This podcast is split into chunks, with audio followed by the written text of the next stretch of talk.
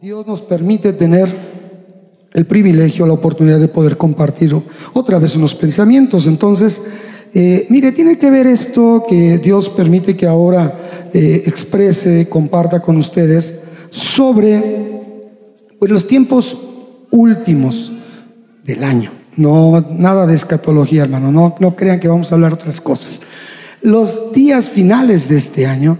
Ciertamente estamos llegando ya al fin del año 2018 que se ha ido demasiado rápido. En mi apreciación fue un año que fue de muy, muy rápido de desarrollo. Teníamos planes al principio, que dimensiones, que el aniversario. Y cuando menos nos dimos cuenta, ya estábamos en el evento de dimensiones. Cuando nos dimos cuenta ya había pasado dimensiones. Y ahora nos damos cuenta y ya estamos cerrando el año, ya estamos con menos actividades. Entonces, pues son motivos de gratitud todas aquellas cosas que han pasado. Y se estila mucho hablar de esa gratitud por las cosas que Dios nos ha dado. Eso tiene que ver en cerrar ciclos en nuestra vida, en tener oportunidad de reconocer lo que ha pasado o lo que ha dejado de pasar, ¿verdad? Pero hablando de esto, cuando tuve la oportunidad de recibir este, el ser portador de la palabra, pues honestamente eh, dije, sí, hay que hablar sobre la gratitud, pero hay muchas cosas por las cuales agradecemos y siempre están presentes en nuestra vida, pero hay una principal y yo lo llamo a esto la gratitud por Cristo. La gratitud por Cristo. Reflexionar un poco en todo lo que ha sido Cristo en nosotros en, en este en este año. Pero eso ya será cada, cada uno en particular. Yo sentaré unas bases de por qué se debe dar gracias a Cristo. Y yo les lo subtitulo así, el motivo global de la gratitud de la iglesia. Cristo, nuestro Señor. Entonces, eh, voy a ir a algo que les voy a trasladar un pensamiento y primero quiero que me acompañen a hacer una oración para poner esto delante de Dios, poner el tema y poner el tiempo. Padre, en esta hora estamos aquí dando gracias por todo lo que tú eres. Gracias por Cristo. Gracias por manifestarte en nuestras vidas y gracias por permitirnos conocer acerca de ti, por conocerte a ti. Señor, en esta hora ponemos este, tus manos. Tómalo, Dios. Tú dirígelo a través de tu Espíritu Santo. Utiliza las palabras que deban de ser utilizadas y toca los corazones de tal manera, Dios, que impacte no la palabra de un hombre, sino la búsqueda de tu palabra en estos hombres, Señor. Gracias, Padre, en el nombre de Jesús. Amén y amén. Y para ello yo quiero que me acompañes primero a un verso. El verso es primera carta de los Corintios, capítulo 15, verso 57. Tendremos aquí en la pantalla. Por cierto, hermanos, estamos aquí a media luz. Eh, es que hace mucho calor, hermanos, aquí arriba. Entonces, las luces aquí generan mucho sol, mucho calor como el sol. Pero no, no, ese es el motivo. Hay alguna cuestión técnica, entonces, hermanos, estamos bien. Yo creo que sí me ven todos, ¿verdad? Digo, afortunadamente estoy pálido y creo que sí contrasto con el color negro de ahí atrás. Entonces, aquí me puedo ver. Listo. Eh, no sé si me ayudan. Sí van a necesitar que me echen la mano acá atrás, pero en tanto puedan. Ya tenemos la cita, hermanos. 1 Corintios 15, 57. Léela conmigo, por favor. Versión Reina Valera 60. Más gracias sean dadas a Dios que nos da la victoria por medio de nuestro Señor Jesucristo. Amén. Más gracias sean dadas a Dios que nos da la victoria por medio de nuestro Señor Jesucristo. Primera de Corintios 15, 57. Cuando se habla de gracias, podemos encontrar este versículo en un sentido de que habla de gratitud. ¿Quién está de acuerdo conmigo? Dice gracias. solo porque cita la palabra gracias, entendemos que este versículo habla de gratitud. ¿Están conmigo? Entonces, si yo me pusiera a hablar sobre este versículo solamente, quiero decirles esto con mucho cuidado. Yo podría armar de esto una cuestión, pero bien tremenda acerca de la victoria y de la gratitud. Y podría dirigirme hacia los, hacia los aristas o hacia los ángulos que yo quisiera. Pero ¿qué creen hermanos? Quiero trasladarles esto porque también me es una responsabilidad decírselos. Cuando nosotros usamos textos sin entender el contexto, decimos puras cosas como pretexto para creer que sabemos la Biblia y no es así. Entonces, en la inquietud de que me gusta a mí complicarme la existencia, en darle un poquito más de vueltas al asunto, dije, qué hermoso versículo. Fíjense, más gracias sean dadas a Dios. Gracias, gratitud, eh, celebración, honra, ofrenda de lo que Él hace. ¿A quién se le debe de dar? A Dios. ¿Y por qué le voy a dar estas gracias? Porque nos da la victoria. ¿Qué victoria? Conquista, triunfo, cosas tremendas. ¿En qué? ¿En qué? Me pregunté, ¿de qué le voy a dar gracias a Dios y de qué victoria? ¿De qué victoria? Entonces algunos dicen, ay hermanos, que hay muchos motivos de victoria en el Señor. Mm, mm.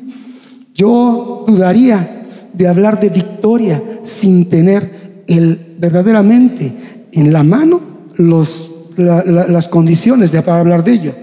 Por medio de nuestro Señor Jesucristo. Y me queda clarísimo que Cristo es todo. Entonces, ¿por qué nos da esa victoria por medio de nuestro Señor Jesucristo? Me confirma lo que yo sí sé, que Cristo es, es el propósito de Dios para darnos victoria sobre muchas cosas. Mm, también yo pensaría, hermanos. Entonces, quiero que me acompañen a una pequeña reflexión sobre esto. Y esto es, primero, ¿a quién estaba dirigida esta carta? Para hablar, ¿en qué carta estamos? Corinto. En Corintios, la iglesia de Corinto. ¿Saben que la iglesia de Corinto era muy particular? Tenía situaciones muy particulares, por no decir extrañas. Había temas muy diversos de mala interpretación. Mala interpretación y en consecuencia prácticas incorrectas derivadas de la mala interpretación.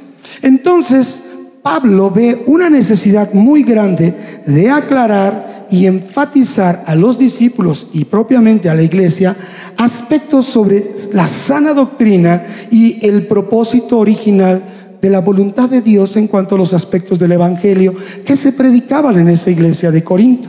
Entonces, eso que se predicaba en el Evangelio, las palabras de Jesús, derivadas de la predicación de Jesús y palabras de las cuales los apóstoles eran proclamadores de la verdad, del camino en Cristo Jesús. Entonces, digo, bueno, ya me tengo que ir hacia una parte de soporte. Entiendo, Cristo está, eh, a través de Pablo, Dios está hablando sobre un equilibrio. Ahora, quiero que vayas conmigo, ¿qué pasa en Primera de Corintios 1 con versos 4 al, al 9? Por favor, acompáñame ahí en la misma carta de Corintios, versos 4, 1 al 9. 1 Corintios capítulo 1, versos 4, 1 al, eh, del 9, 4 al 9, perdón. 1 Corintios, Corintios 1, 4 al 9. ¿Ya estás ahí, hermano? Y mira, casualmente, esta carta, después de decir a quién saluda y a quién va dirigida, va dirigida lo veo en el en el verso 2, a los santificados en Cristo Jesús. Aquí me habla la extensión de lo que dice el capítulo, el verso 57, de quién es el autor o el, que motiva mi gratitud. Santificados en Cristo Jesús, llamados a ser santos con todo lo que en cualquier lugar, con todos los que en cualquier lugar invocan el nombre de nuestro Señor Jesucristo. Estoy leyendo el verso 2 un poquito arriba. Entonces, hermanos, hermano, tú eres santificado en Cristo Jesús. ¿Quién dice amén? Tú eres llamado a ser santo con todos los que en cualquier lugar invocamos el nombre de nuestro Señor Jesucristo, el Señor nuestro. Entonces, hermanos, estamos hablando que es una carta que Está dirigida a los corintios, pero también se dirige a los que son santos en Cristo Jesús. Entonces dime si o no, tú y yo estamos incluidos ahí. Entonces, aunque está dirigida en un momento especial y un lugar especial, pero también hable una parte universal porque somos santos en Cristo Jesús, santificados en Cristo Jesús. Entonces, el verso 4 así dice, gracias doy a mi Dios siempre por vosotros. ¿Por qué le da gracias Pablo a Dios por la iglesia de Corinto por la gracia de Dios que les fue dada en Cristo Jesús. Nuevamente, un motivo de gratitud, otro motivo es por Cristo Jesús, por la gracia de Dios. Porque en todas las cosas fuisteis enriquecidos en Él, motivo de gracia. En Cristo Jesús, en toda, la, en toda palabra y en toda ciencia que se deriva de conocer a Jesús. Así como el testimonio acerca de Cristo ha sido confirmado en ustedes, volvemos a ver a Cristo en la importancia trascendental de que todo, como dice la palabra, es de Él y por Él y para Él. Entonces, de tal manera que nada os falte de ningún don, otra manera de dar una gratitud esperando la manifestación de nuestro Señor Jesucristo, el cual también os confirmará hasta el fin, para que seáis irreprensibles en el día de nuestro Señor Jesucristo.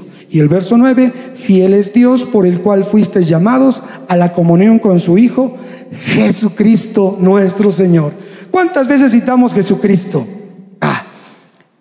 Todo es por Él y para Él. Entonces nos ubicamos. Ahora, estos saludos, esta introducción de Pablo, es porque iba a sacar la vara. Es porque iba a sacar ahí la corrección contra aquellos que estaban haciendo prácticas incorrectas dentro de la iglesia de Corinto.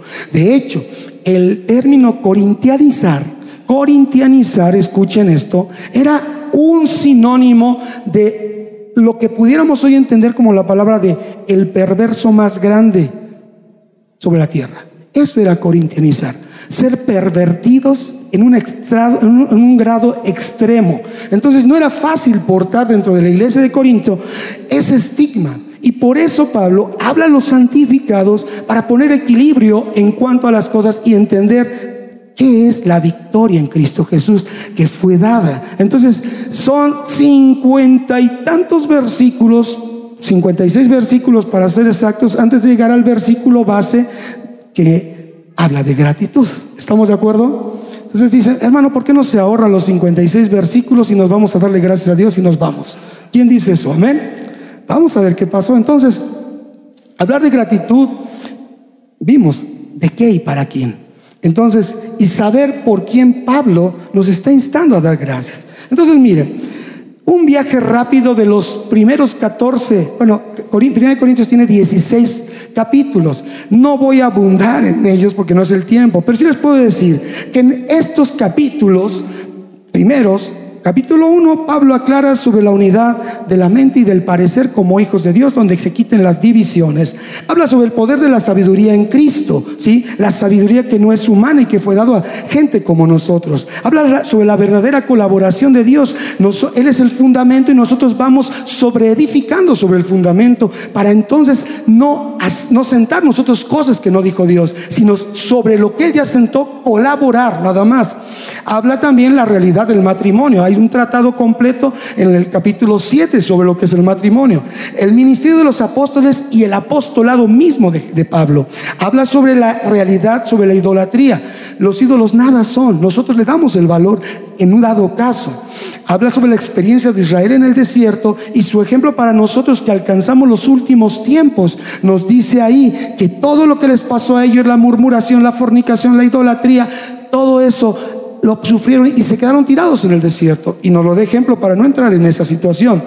Habla sobre el equilibrio de lo que verdaderamente agrada a Dios. Dice, todos les es lícito, mas no todo les conviene. Hay cosas que no están escritas en la Biblia que dice, a ver, dice, no fumes. No, hermano, no dice eso.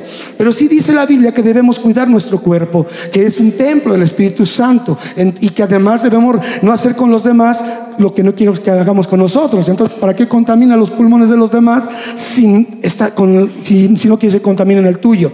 Hay cosas, temas hay interesantes. Todo está incluido en la palabra, pero no tal vez específicamente. Habla también sobre los temas, la condición espiritual de las mujeres con el tema de su carácter en la sujeción. Es decir, Aquí habla sobre la condición interna, la de su corazón y no la externa, que a veces se ponen cosas como una situación idolátrica. No pueden hacer nada si no se ponen sus cosas, ¿verdad? El orden en la cena del Señor, hablando con la autoridad de cómo el mismo Pablo recibió del Señor el tema de la enseñanza de la Santa Cena y cómo la, eh, es un mandamiento que expone.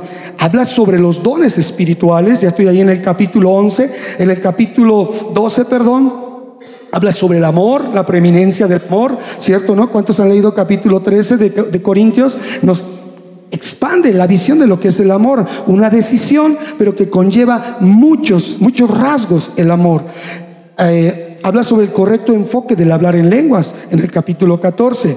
Y también sobre cuestiones importantes sobre la manera de ofrendar, como ya lo cité hace rato en el capítulo 16. Pero hasta aquí les puedo decir que de todo lo que aclara, expone y pone un equilibrio, Pablo, no son temas de doctrina fundamental sí son importantes dentro del caminar en Cristo, pero no son temas de doctrina fundamental. Léanlo por favor, nada de eso que pudiera no cumplirse pudiera afectar temas de nuestra salvación. Sin embargo, en el capítulo 15, que es en el que nos ocupa y que yo ocupé el verso 57 nada más, habla sobre el, el equilibrio como un tratado, escuche esto, como un tratado de algo que sí es doctrina fundamental doctrina básica e importante en nuestra vida. Habla sobre la resurrección. ¿Ok? ¿Estás conmigo? Ya vimos 16 capítulos, pero me voy a estacionar en el 15 con el tema de la resurrección. ¿Y qué tiene que ver esto con la gratitud? Oh, tiene que ver mucho. ¿Por qué? Porque yo no voy a usar un versículo aislado para hablar un tema de gratitud si no conozco el contexto sobre el cual está ese versículo. ¿Quién está de acuerdo conmigo? Dígame. ¿Les gusta oír versículos aislados, hermanos? Se oyen bonitos en el Facebook, ¿verdad? Dios me habló. Y ponen un versículo ahí lindo, lindo, lindo, ¿verdad? Pero no ven el contexto. Y entonces cuando se van al contexto, pues dicen, ¿de qué se trata esto? Entonces, hermanos, el tema de poder ser bendecidos por la palabra de Dios. No es, es donde dice, no es de interpretación privada, solo tomo esto y no me responsabilizo de aquello. Entonces, hermanos, es doctrina fundamental el tema de la resurrección y quiero que me acompañes a los primeros cuatro versículos del capítulo 15. de Corintios 15, versículos 1 al 4. de Corintios 15, versos 1 al 4. ¿Ya estás ahí, hermano? Y hasta aquí la palabra, por ahí va, dice lo siguiente. Pablo, además os declaro, o sea, ya vimos 14 capítulos que les di un pequeño semblante, una pequeña semblanza de lo que más o menos tratan. No quiere decir que sea todo, hermanos, hay mucho que ver. Entonces, además, les declaro, hermanos, el Evangelio que os he predicado se centra en lo fundamental, en la doctrina, en el Evangelio, el cual también recibiste. Es decir, no les estoy hablando de algo que estén ignorando. Aquí solamente tenemos una visitante nueva, pero ¿es la primera vez que asiste a una iglesia cristiana? No. Entonces, ¿le estoy hablando de algo que no conoce?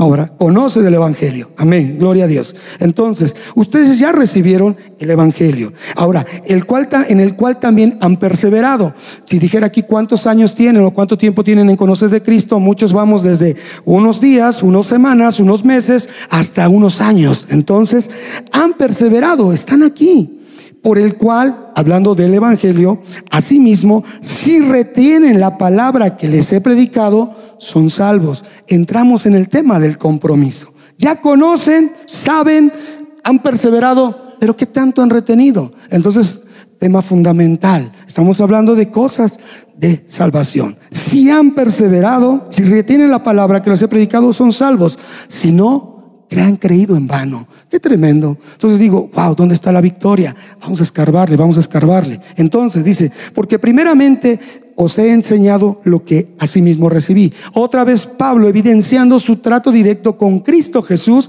en algo por, por, lo cual él fue el doceavo apóstol, el que verdaderamente tenía que estar y no Matías.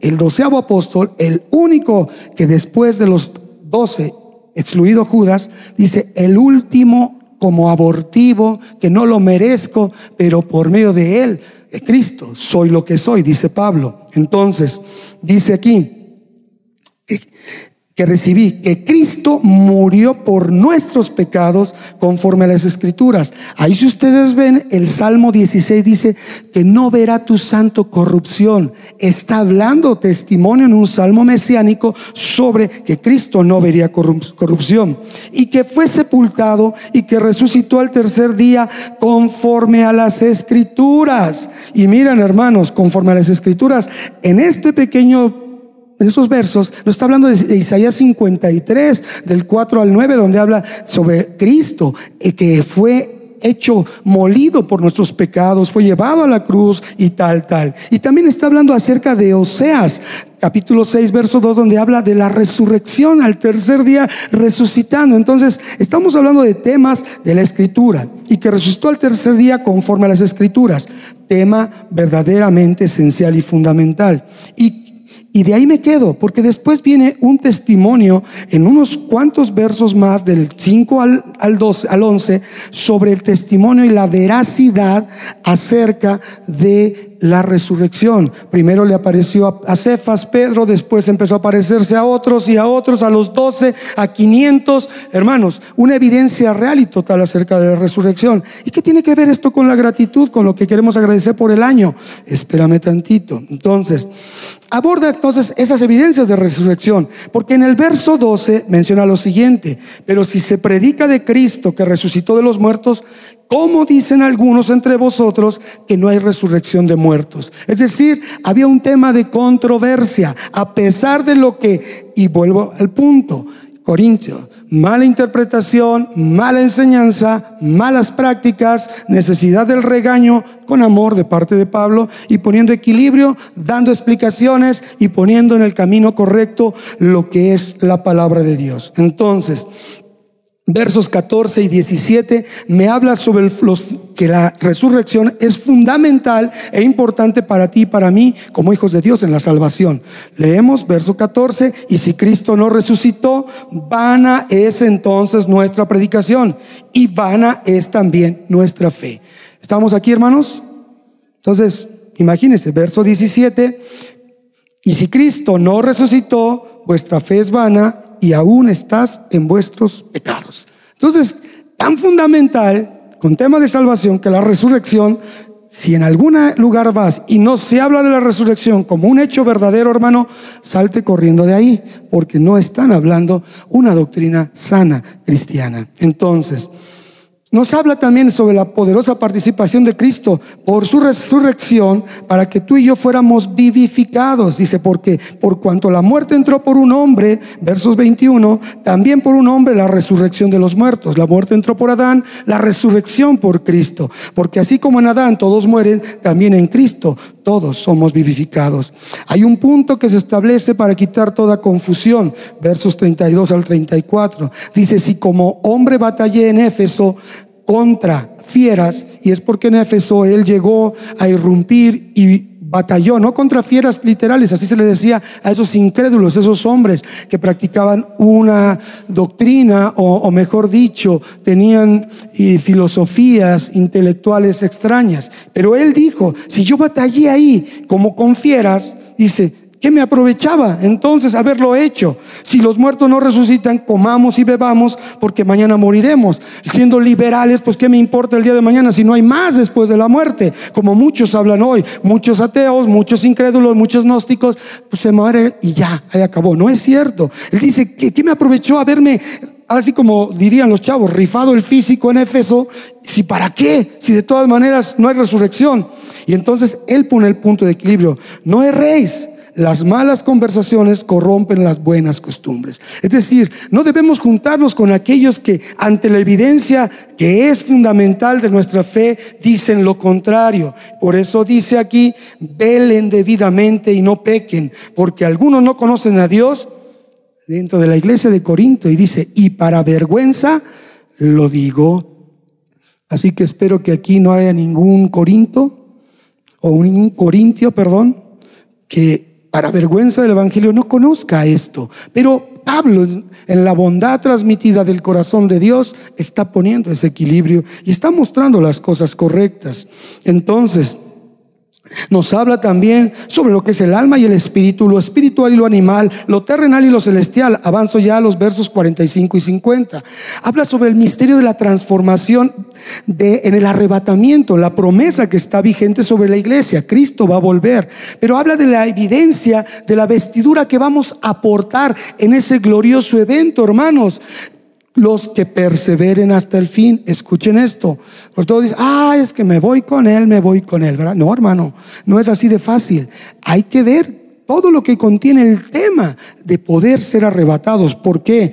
Hasta el fin debemos de perseverar. Y, y, el que persevere hasta el fin, dice la palabra en Mateo, este será salvo. Vestiduras de incorrupción e inmortalidad. Eso es lo que va a ser para nosotros. Y enseña sobre la victoria completada sobre la muerte que es devorada. Y eso está profetizado en Isaías 25:8, que dice, destruirá la muerte para siempre y enjugará toda lágrima. Hermanos, entonces, leer un texto, un verso, sin el contexto, nos lleva a cometer muchas cosas. ¿De qué victoria les voy a hablar? ¿De qué gratitud, mejor dicho? ¿Y la, de qué victoria? Si celebramos un ciclo más, pero un ciclo, ¿por qué? De victoria y de qué gratitud. Entonces, hermanos, yo puedo sentar, decirles con toda certeza que en las traducciones que yo leí, Reina Valera 60, Reina Valera contemporánea y aún la traducción viviente, no, la traducción viviente no, ahí ya se, se cambia un poquito, pero tanto los versos 54, que es el siguiente, hermanos, te voy a leer esto. Verso 54. Y cuando esta incorruptible, hablamos de la vestidura, y cuando esto incorruptible se haya vestido de incorrupción y esto mortal se haya vestido de inmortalidad, entonces se cumplirá la palabra que está escrita, sorbida es la muerte en victoria. Sorbida es la muerte en victoria. Es decir, destruida, devorada la muerte. Entonces, verso 54 habla de victoria. Verso 55, ¿dónde está? Pablo retando a la muerte, o muerte tu aguijón. ¿Dónde está? Pablo reta al sepulcro, o oh sepulcro, tu victoria. Segunda vez que se utiliza la palabra victoria. Verso 56, ya que el aguijón de la muerte es el pecado y el poder del pecado la ley. Mas llegamos al verso mas gracias sean dadas a Dios que nos da la victoria por medio de nuestro Señor Jesucristo. Dos veces utiliza la victoria para hablar acerca de las cuestiones de la lucha con la muerte y una sobre la gratitud por la victoria sobre la muerte de Cristo. Tres veces se utiliza la palabra victoria. ¿Lo leímos? ¿Lo vieron? Entonces les digo lo siguiente, en todas las cartas de Pablo, en estas versiones, en los escritos que de verdad hemos tenido durante muchos años, solamente se utiliza tres veces la palabra victoria en esta porción de la escritura. Y otras tres veces en otras porciones de la escritura, donde habla en primera de Juan sobre que la victoria es nuestra fe. Entonces, hermanos, y tiene que ver que la fe es parte de la victoria creer lo que Cristo hizo, darnos vida a través de su resurrección. Entonces, hermano, no les puedo hablar de victoria sin haber conocido un poquito de esto. ¿De qué vamos a dar gracias? ¿De qué victoria? Porque miren hermanos, toda gratitud que pudiéramos expresar por llegar al final de este ciclo, por lo que hemos recibido durante el ciclo, por lo que Dios nos ha mostrado, por lo que hemos aprendido, por lo que se ha revelado, por lo que nos hemos gozado, por las misericordias de las cuales podemos testificar, por las intervenciones de Dios gloriosas y hermosas en cada uno de los aspectos de nuestra vida, todas aquellas intervenciones maravillosas hechas en nosotros, en cada una de esas manifestaciones hermanos. Piensa esto. Sí, podemos levantar nuestras manos, adorar, alabar, dar gracias, dar palabras, expresiones de gratitud. Pero te voy a decir algo. En todas ellas vemos que todas serán diferentes en cada uno de nosotros. ¿Estamos de acuerdo?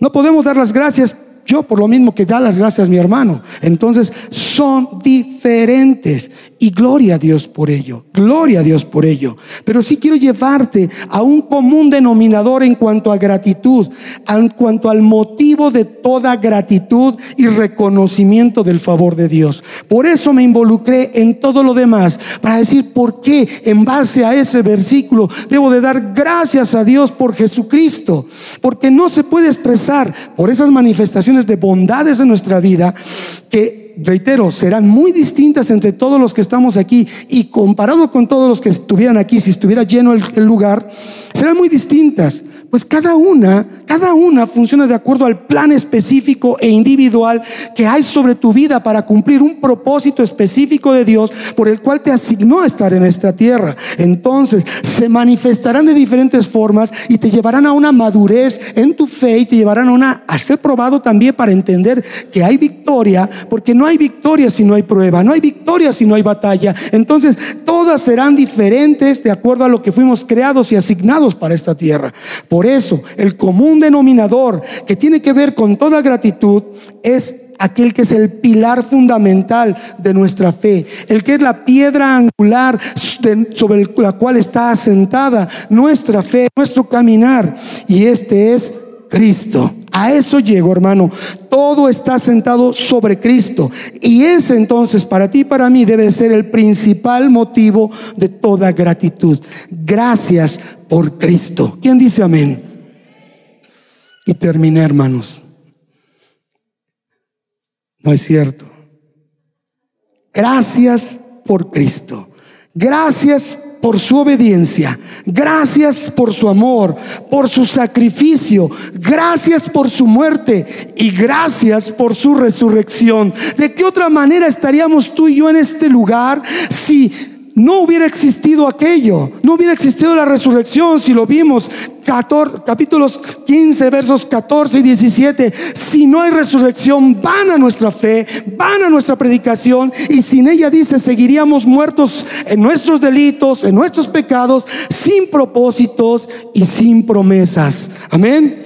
Entonces ya me entiendes, hermano, que para el final de un ciclo, este y cualquiera, para el final de un día, hoy estamos hablando del último servicio de miércoles del año 2018 y mañana estaremos hablando del último jueves del año del 2018 y el pasado mañana del último viernes del año 2018 y así hasta el lunes que sería el último lunes del año 2018 y en todos ellos el único motivo de nuestra gratitud debe de ser Cristo, porque Cristo sin la muerte, sin haber vencido sido a la muerte, tú y yo no estaríamos aquí. Amén. Tú y yo no tendríamos motivos de gozo, de alegría, motivos de, y condiciones para entrar en este caminar verdadero, en la acción de Dios al resucitar a los muertos que creyeron y estar transformando a los vivos en esa promesa de ser transformados en el aire, en lo que es el arrebatamiento, lo que es e, este evento glorioso, la muerte será derrotada, hermanos, de forma final y triunfal por Cristo. Es decir, se hace concluido, no, todavía no. Así como nuestra salvación es gradual todavía para cumplir los deseos y los anhelos de Dios, hermano, así también como todo está marcado. Pero Pablo, vemos cómo reta la muerte para que pueda hacer algo, pero ya es inútil. La victoria de Cristo fue sellada, hermanos. Y también al hablar sobre el pecado y la ley, habla la importancia. Esto es importante que desde Génesis 17 dice, por la desobediencia y que es pecado, el hombre moriría por comer de lo que Dios le dijo, no comas de ello. Sin embargo, vemos que la muerte pone poder, se pone sobre el poder del pecado. Y es que la muerte ocupó al pecado para dañar tu naturaleza y mi naturaleza. Finalmente, el pecado no solo agravó la pena de muerte, sino que fue la razón de la existencia de la muerte. De todo ello es la victoria en la cual nosotros podemos decir, gracias Cristo. ¿Por qué? Porque la muerte no solo es algo que ocurre naturalmente, la muerte viene como un castigo de Dios del cual tú y yo ya fuimos liberados. Eso es el motivo de gratitud por Cristo. Por eso en el versículo 57, que fue nuestro verso inicial, y si tú estás ahí, 1 Corintios 15, 57, tú puedes ver la realidad en virtud de la victoria real, genuina, mostrada por Jesús y realizada sobre el pecado. Esa victoria, hermanos, se logró en la cruz. Colosenses dice que en ella fue clavada el acta de los decretos que estaba en nuestra contra. Victoria total y absoluta, pero que se complementa vigorosamente, contundentemente en la resurrección de Cristo. Muchas veces vamos hacia el mensaje de la cruz, pero no tocamos el mensaje de la resurrección. Nos glorifica, nos gloriamos en saber que Cristo dio la muerte, de su vida en la cruz y decimos Isaías 53 que en su llaga fuimos sanados y que por su muerte nosotros fuimos perdonados, pero ¿qué de su resurrección que nos libró de la muerte? La victoria total y lo que se manifiesta es que a través de su resurrección, nuestra predicación, nuestra fe tiene una realidad en cada uno de nosotros. Y aquí tú y yo, hermano, esa es la exhortación, ese es el reto, ese es el desafío para ti y para mí hoy en día, que entiendas el motivo real de tu gratitud como un común denominador. No las gratitudes por las cosas que todo día pueden pasar sobre tu vida, la gratitud es por Cristo, porque si somos discípulos disciplinados de Él, podemos apropiarnos de la victoria lograda por su sacrificio y que es atestiguada por el Espíritu Santo. Escucha, la atestigua el Espíritu Santo, aquel que dejó para que nos recordara lo que Él hizo, aquel que dejó para que vaya y consulte al Padre y al Hijo y nos traiga a través de la iluminación de su palabra lo que es la intención del corazón de Él para hablar a cada uno de nosotros. La palabra de Dios dice ahí en Romanos 8:2, porque la ley del Espíritu de vida en Cristo Jesús nos ha librado de la ley del pecado y de la muerte. Sentencia contundente, la ley del Espíritu de vida en Cristo. Jesús me ha librado de la ley del pecado y de la muerte. Hermano, ¿de qué nos habría de librar Cristo en su resurrección, sino en esa victoria por Cristo Jesús? Aunque la consumación final de esa victoria sobre la muerte queda aún en el futuro cuando Cristo venga, porque levantará a los muertos y a nosotros nos transformará en el aire, hermanos. Y por eso Pablo lo dice con una confianza como si fuera un hecho, hablando ya en tiempo presente. Así pues, hermanos, la gratitud de nosotros no es solo por lo que hemos vivido, por lo que estamos viviendo, sino también por lo que ya podemos decir que viviremos en Cristo Jesús. Esa es la gratitud.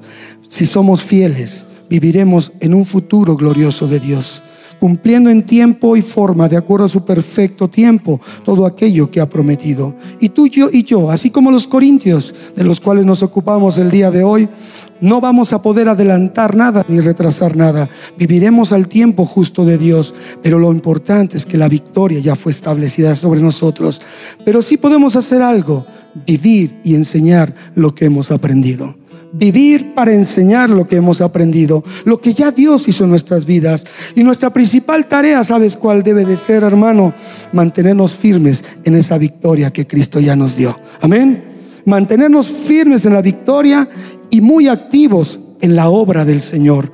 De esa manera, sin dejar que nuestros pensamientos influyan en adoctrinamientos extraños, hermano, y, y, sin acomodarnos a los deseos de este mundo, encontraremos fidelidad en la doctrina y trabajemos en la viña del Señor, porque dice que la palabra que el Señor ora junto con sus discípulos para que se envíen obreros a su mies. Entonces, hermano, entendamos algo. El motor de nuestra fe es Cristo. Amén.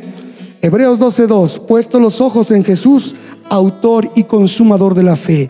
El motor de nuestra fe es su obra, el motor de nuestra fe es su piedad, que manifestó la voluntad amorosa, perfecta, agradable y buena del Padre de las Luces, del cual procede toda buena dádiva, todo regalo, y por su obediencia hasta la muerte y muerte de cruz. Hermanos, dijo Jesús en la cruz, todo fue consumado para que entonces operara en nosotros la victoria sobre el pecado y la muerte y en su resurrección la pudiéramos publicar. Amén. Ponte de pie, hermano. Cierra tus ojos y entendamos algo. Cierra tus ojos. Existen muchos motivos de dar gracias. Sí, Señor. Damos gracias por un ciclo más que se termina. Cosas que pasaron, tal vez cosas que dejaron de pasar, pero te damos gracias. Te damos gracias por aquellas cosas que llenaron de satisfacción nuestra vida. Y también te damos gracias por aquellas que en un momento nos hicieron tropezar nuestra fe. Algunas cosas de las cuales hoy podemos dar gracias simplemente son vanas y pasajeras. Y esas cosas nos acontecen y deben de ser por nuestra estancia en este mundo. Señor, hay realidades, vivimos en este mundo, pero no somos de este mundo. Esas gratitudes que damos por esas cosas son muchas y muy variadas, pero el verdadero motivo de nuestra gratitud por este ciclo que cerramos, eres tú, Cristo. El motivo verdadero de nuestra gratitud es Cristo, sin el cual nada, absolutamente nada, podría haberse manifestado en nosotros, porque su palabra lo dice. Yo soy la vid verdadera y ustedes los pámpanos. El que esté injertado a mí y llevará mucho fruto, porque sin mí nada pueden hacer. Señor, gracias por ser parte de ti. Si nos fue dada la victoria sobre la muerte por Cristo, entendemos que tenemos un propósito en este lugar. Escucha, si ya te fue dada una victoria por la muerte de Cristo, entiende que hay un propósito sobre tu vida y sobre mi vida. Entiéndelo claramente. Hay un propósito que nos mantiene en este lugar confiando porque aún hay esperanza y se están concluyendo las cosas que sobre ti fueron dichas. Se está concluyendo el plan con el cual Dios te creó. Aquellas cosas que escribió de ti y que una a una, sin faltar ninguna de ellas, han de cumplirse en tu vida y en mi vida. Aquello para lo que fuiste creado, aquello para lo que fuiste asignado, está cumpliéndose en tu vida. Y ese es el motivo de gratitud por Cristo. Porque si ya te liberó de la muerte, Él te está habilitando para cumplir todo aquello por lo cual entiendes que hay una garantía con Dios para que haya sido sustentado, esté sustentado y seguirá siendo sustentado por Él. Por eso su palabra dice, estemos siempre gozosos orando sin cesar y dando gracias en todo, porque esa es la voluntad de Dios para con vosotros en Cristo Jesús. En la gratitud en Cristo Jesús, que se encarga de suplir y habilitarnos para darle continuidad al propósito del cual tiene esperanza que terminemos en una obediencia que sea madura y perfecta, porque de Él y por Él y para Él son todas las cosas. Por lo tanto, a Él sea la gloria por los siglos de los siglos.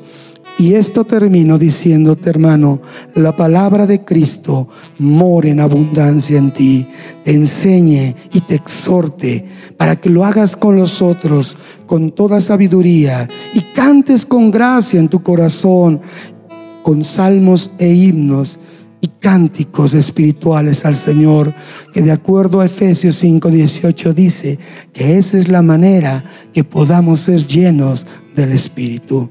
Padre, en esta hora te doy gracias por Cristo. Gracias, sí, Señor, por Cristo, la plenitud de todas las cosas. Gracias por Cristo, la imagen invisible del Dios la imagen visible del Dios invisible. Gracias por Cristo, Redentor nuestro. Gracias por su misericordia, su favor y su bondad. Gracias por su intervención. Gracias por su fidelidad. Gracias por su sacrificio. Gracias por Cristo que nos mantiene en la expectativa de llegar a la semejanza a Él.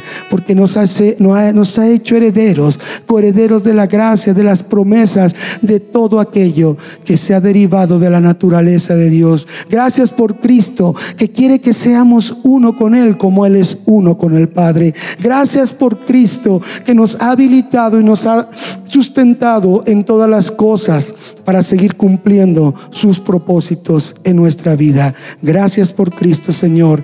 Gracias por mis hermanos, Padre, en el nombre de Jesús. Amén y amén.